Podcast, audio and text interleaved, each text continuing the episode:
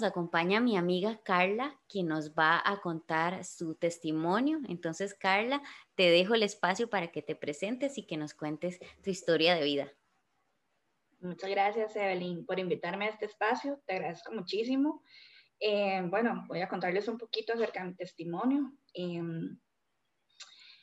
bueno, pensando tal vez inmediatamente lo que se venía a mi mente antes de arrancar conmigo, creo que a veces pensamos que en ciertas circunstancias de nuestra vida nos sentimos muy solos, ¿verdad?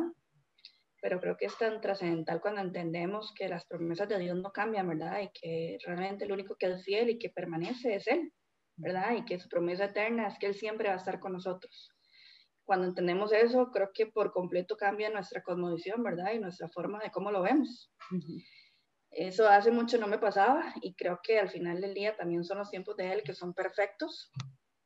Yo tuve un evento que marcó mi vida hace 17 años y fue sin duda alguna la muerte de mi mamá. Éramos demasiado unidas y obviamente, aunque entendía el proceso en el que estaba porque murió de cáncer de mama, al igual que mi hermana, posteriormente unos años más, em, y fue muy duro, ¿verdad? Sentir su ausencia física en ese momento comprendí que era lo mejor, pero con el tiempo, conforme avanza, pues obviamente vienen muchos cuestionamientos creo que duré 17 años, ¿verdad? Pensando en eso. De hecho, desde el día uno siempre le pregunté a Dios, bueno, si te la llevaste y me dejaste aquí a mí sola, ¿qué es lo que tengo que hacer ahorita para yo algún día volver a estar con ella, ¿verdad? Y cuál es realmente mi propósito, qué me quedo haciendo, porque al final yo sentía que sin ella no había sentido alguno de vivir. Creo que evidentemente creemos muchas veces que estamos cerca de Dios, pero en realidad no tenemos una relación íntima con Dios. Y eso es lo que vengo a contarles tal vez el día de hoy acerca de mi testimonio, que sucede hace dos años. Em, he tenido la verdad que muchas bendiciones con respecto a mi trabajo y hace dos años tuve la salida de, un trabajo en particular. Nunca me ha tocado buscar opciones y resulta que esa búsqueda tardó ocho meses. Creo que en otro contexto em, hubiera representado ser uno de los, de los eventos un poco más catastróficos, ¿verdad? En mi vida, porque evidentemente era algo que no tenía control y la verdad no hubiera sabido cómo manejarlo, pero no era mi agenda, en realidad fueron ocho meses de la mayor bendición de mi vida, ocho meses que fue la agenda de Dios en el que Él me sometió y permitió que pudiera someterme en la palabra de Él, ¿verdad? Y rendirme y, refugiarme en su palabra, día y noche, ¿verdad? Enamorarme un día a la vez, día a día, un poco más de Jesús y conocerle. Pasaron muchas cosas en ese año, en esos ocho meses donde no tenía nada que hacer absolutamente eh, tuve un encuentro mujeres, eh, llegué a un ministerio donde damos, eh, yo no entendía bien la dinámica, pero en realidad te diría que damos de comer habitantes en una condición vulnerable en las calles, pero en realidad era algo mucho más grande, ¿verdad? Que no es solamente el alimento físico, sino era el alimento espiritual. Em, estuve también en un ministerio em, donde me incorporé de misiones en la iglesia en la que me congrego el día de hoy que evidentemente también amplió mucho más el horizonte y mi, y mi mirada, ¿verdad? De mi cabeza y sobre todo mi corazón. Eh, me ha llevado a conocer muchísimas personas, este, hombres y mujeres creyentes increíbles, ¿verdad? Que me han acercado, que me han instruido, que me han guiado y me han aconsejado muchísimo. Pero dentro de todo este proceso que te estaba hablando de ocho meses, evidentemente el que lo más importante fue que el centro fue siempre Dios. ¿Y qué fue lo que pasó? Es que tomé, tomé mío, ¿verdad? Hice parte mía un versículo que es el de Oseas 2.14, donde Israel, eh, Dios saca a Israel, ¿verdad? Y lo lleva al desierto y le promete y le dice que lo va a volver a enamorar ahí, ¿verdad? Entonces yo hice de mío ese versículo porque me acordé muchísimo que yo estaba en esos ocho meses en un desierto, en una sequía literal, en una tempestad, ¿verdad? En un momento muy difícil. Creo que a veces también ponemos cosas en nuestra vida en lugares que no les corresponden y ese era mi trabajo. Entonces, eso vino a desequilibrar por completo, ¿verdad? Este, mi rutina. Y cuando yo sentía todas esas cosas, lo único que él me recordaba era eso, ¿verdad? Que me había llevado a un desierto donde justamente no hay absolutamente nada más que ver. Literal, es como que mires al cielo y solo puedas enfocarte en eso, ¿verdad? Y el que el único que está en el cielo es él, ¿verdad? Entonces, yo lo único que podía decir era, me estás teniendo aquí en este desierto porque me estás volviendo a enamorar. Y esa fue la forma en la que yo realmente lo conocí a él íntimamente. Eh, conocí una forma muy diferente de amar al Señor, eh, de enamorarme del Señor. Realmente creo que a veces dicen que los cristianos somos locos, ¿verdad? Pero en realidad es que es una locura que es muy difícil de explicar, ¿verdad? Es algo como que a pesar de las circunstancias, todos los días te levantas con un gozo que es inexplicable, pero creo que es ese amor inexplicable que ni siquiera es por nosotros, es por Él, ¿verdad? Que es Él el que produce eso en nuestros corazones. Entonces, eh, nada, evidentemente no soy ni la mujer que puedo mirar atrás hace 17 años, en nada, creo que no soy ni la sombra, creo que todavía hay muchas cosas que Dios sigue transformando hoy, ¿verdad? Porque somos una obra que Él constantemente renueva. Eh, hoy por hoy, mi oración de todos los días es que aunque hoy tengo un trabajo, que un trabajo que vino eh, de Él, a partir de Él, este, sigo pidiéndole que no me saque al desierto porque no quiero tampoco ponerme en una zona en la que pueda llegar a pasar que me aleje de él, ¿verdad? como que encontré realmente ese oasis dentro del desierto, ¿verdad? Esa agua viva que nunca quiero dejar de tomar. Entonces, yo siempre le digo, a pesar de que pareciera que ya me sacaste de ese desierto, no quiero que me saques, quiero permanecer por siempre en ese desierto, ¿para qué? Para seguir siempre enamorada de vos y que no haya nada en el mundo, en este mundo en el que caímos, donde hay tantas distracciones, ¿verdad? Que me desenfoque de, esa mirada y de tenerlo a él como, como centro de mi vida. Em, feliz, la verdad es que creo que siempre pasan situaciones en nuestras vidas, eso no cambia, que permanezcamos en comunión con el Señor, que creamos en Él, ¿verdad? Eh, que tengamos esa fe ferviente y que cada día pidamos más, que, que esa fe aumente más este, las circunstancias no cambian. Creo que al final este, la promesa es y la constancia o la convicción es que siempre Él va a estar con nosotros. Entonces, Así es. Esa parte lindísima, obviamente, estoy súper contenta.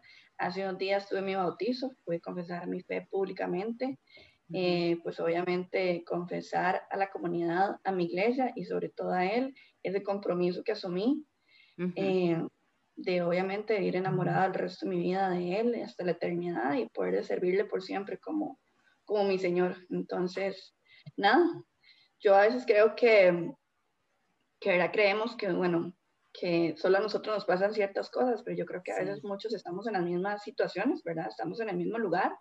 Creo que a veces nos enfocamos de que no hay esperanza, de que no vemos la luz, ¿verdad? Y que no vemos el camino y resulta que el camino, la esperanza, la luz, todo lo que quieras es Él, ¿verdad? Él es, esa verdad que, que, siempre va a estar ahí.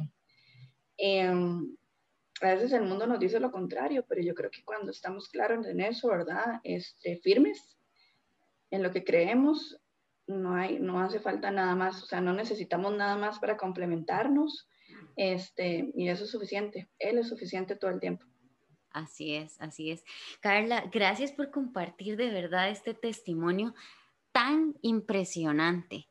Eh, particularmente a mí me, me, conmueve mucho saber de las pérdidas que tuviste, de, que pasar por la pérdida de tu mamá, la pérdida, de tu hermana y esa búsqueda que hubo intermedio este, eh, tuya, ¿verdad? De, bueno, ahora qué hago. Y, también es muy difícil llegarse a conocer uno mismo, saber dónde está, porque de repente las situaciones son como, yo digo que a veces son como una, una ola que lo revuelca uno y, y ya uno dice, bueno, pero ahora dónde agarro, qué veo. Y yo creo que la única constante es Dios, como dice un versículo, este, en Apocalipsis dice, he aquí yo estoy a la puerta y llamo, o sea, esa es la constante, porque Él está ahí, Él está fiel. Hay una variable que es condicional en ese versículo que dice, si alguno oye mi voz y abre la puerta, o sea, siempre tenemos esa, ese poder de decidir nosotros si queremos escuchar o no, o de repente estamos como tan revolcados por esa ola que no escuchamos la voz o no sabemos de dónde viene esa voz, ¿verdad? Pero esa es la condicional, pero vuelve otra parte permanente en ese versículo, dice, entraré a Él, o sea, Él quiere entrar en nosotros y cenaré con Él y Él conmigo. Esa es la constante que hay, este, que nosotros sabemos que Él está ahí, como decías ahora, lo que tal vez Él quería era que yo viera al cielo, ¿verdad? Em, y vos lo hiciste, lo escuchaste y él llegó a cenar con vos y vos estás cenando con él y ya encontraste esa paz que necesitabas. Sí, yo creo que las circunstancias no cambiaron y lo que cambió fue que yo solté ese control y lo puse en sus manos, ¿verdad? Él el que tiene control de cada uno de los detalles de nuestras vidas. este, y eso es diferente. Yo creo que a veces las personas se cuestionan como qué le pasó, por qué está actuando diferente, ¿verdad? Porque ella dejó de ir a ciertos lugares o de verse con ciertas personas. Y creo que no es eso. Creo que esto es literal un estilo de vida. No es porque asumamos una moda o, o las formas de hacer diferente o cambien nuestras rutinas, ¿verdad? Yo creo que es que en realidad todo nos lleva a eso. O sea, como que Dios mismo acomoda las situaciones. Como te digo, las circunstancias no cambiaron. Creo que me aferré a esas promesas que vos decís y al final Dios siempre responde a nuestro clamor, a nuestras oraciones, a nuestras peticiones y a los verdaderos anhelos de nuestro corazón, siempre y cuando vayan alineados a su voluntad. Y yo creo que Él siempre nos sorprende, porque al final es eso que acabas de decir, que Él quiere, ¿verdad?, entrar a nuestras casas y cenar con nosotros. Él siempre está buscándonos, pero es un caballero, ¿verdad? sí. Hasta el último momento, ¿verdad? Literal como si nos pidiera permiso para entrar a nuestras vidas y cuando nosotros con un corazón dispuesto decidimos permitir que Él entre en nuestra vida es cuando Él actúa. Y creo que ahí es donde también nos sorprendemos en que probablemente queremos algo y en realidad él tiene otro plan y ese plan siempre es mejor que el nuestro, ¿verdad? Sí. Entonces creo que nosotros somos muy limitados en pensar que estamos acá y él en realidad está pensando en darnos todo esto, ¿verdad?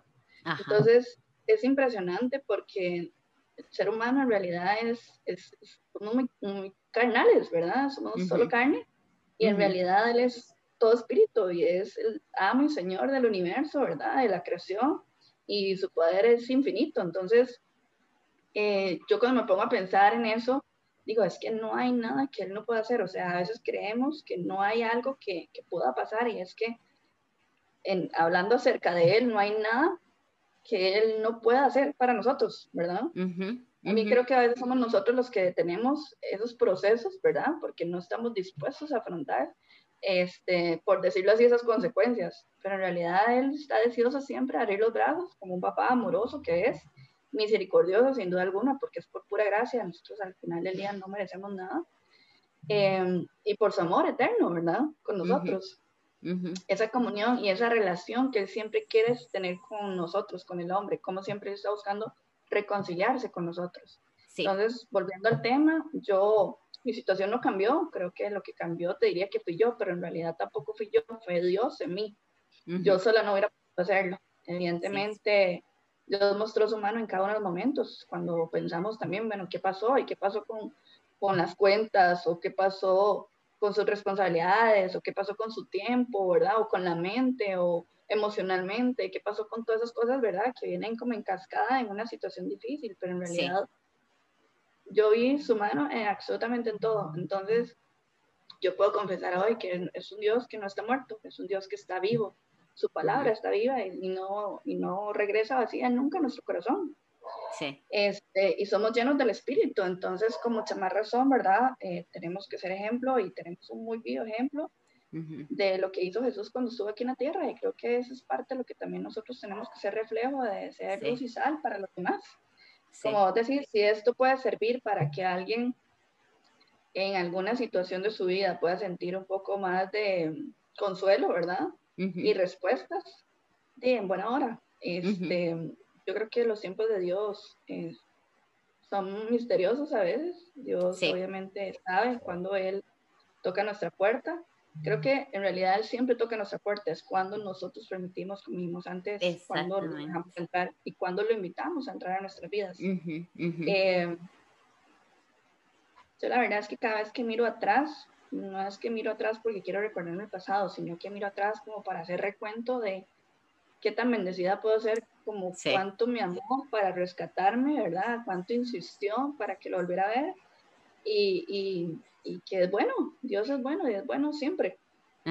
Entonces, es. espectacular pensar de esa forma. Yo no te puedo decir que yo tengo ideas y tengo pensamientos de hace muchísimo tiempo, pero es como si Él borrara eso en nuestra mente y en nuestro corazón y realmente, como lo dice cuando nos bautizamos, ¿verdad? Somos nuevas criaturas, ¿verdad? Dejamos esa, esa anterior o vieja vida para ser nuevas criaturas en Él, ¿verdad?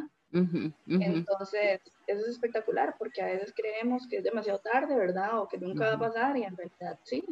Eso es parte, digamos, de, de, lo que nos dejó ese regalo que nos dejó y eso es lo que dice el Evangelio. Claro, claro, claro. Sí, Dios hace todas las cosas nuevas y también consuela nuestros corazones. Hay una canción que no sé si la has escuchado, pero ahora que, terminemos de grabar te la voy a, enviar y la voy a poner cuando publiquemos este podcast, la voy a poner entre las direcciones ahí. Es de un grupo que se llama Un Corazón y la canción se llama Un Corazón Abierto y me y me recuerda mucho, conforme vas hablando, me recuerda mucho de esa, esa canción para que luego la escuches. Y voy a cerrar leyendo el versículo que mencionaste ahora, que es Oseas 2.14, que dice, pero he aquí que yo la, la atraeré y la llevaré al desierto y hablaré a su corazón.